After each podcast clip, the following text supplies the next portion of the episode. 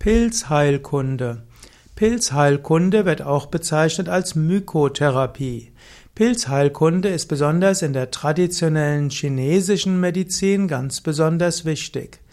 In der Pilzheilkunde werden die verschiedensten Pilze beschrieben und die traditionelle chinesische Medizin kennt eine ganze Menge von Heilpilzen. Es gibt sogar die Aussage, gegen fast jede Krankheit ist ein Pilz gewachsen. Die Heilpilze können, können verschiedene ja, können verschiedene Bestandteile haben. Die Heilpilze können verschiedene ja, Phyto, also eigentlich ist es schwierig, denn ein Pilz ist keine Pflanze.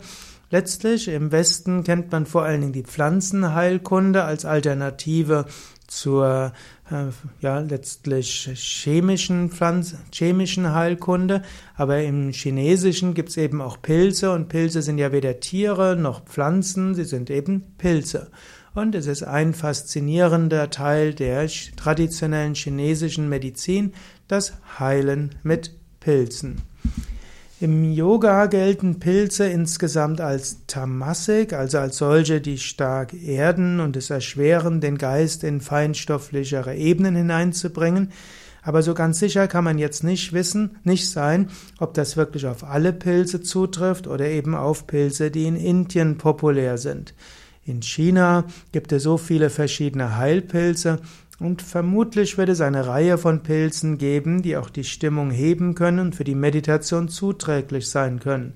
Und es gibt eben auch manche Heilpilze, die auch schwerere Erkrankungen heilen können.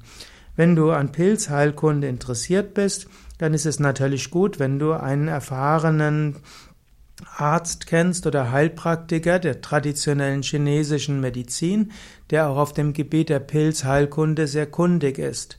Im Westen ist leider das Problem, dass äh, es schwierig ist, chinesische Arzneimittel einzuführen und Heilpilze sind deshalb schwer einführbar.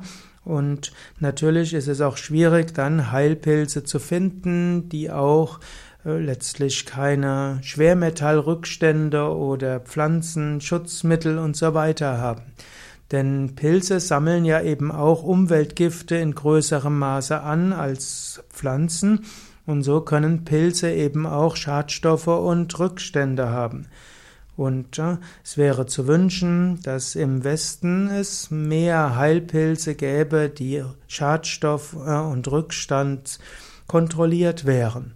Aber es gibt auch einige Firmen, die darauf spezialisiert sind, chinesische Heilpilze zu importieren und diese auch Schadstoff und hm, Rückstand kontrolliert kontrollieren, so dass es immer mehr Möglichkeiten gibt, auch Heilpilze zu importieren.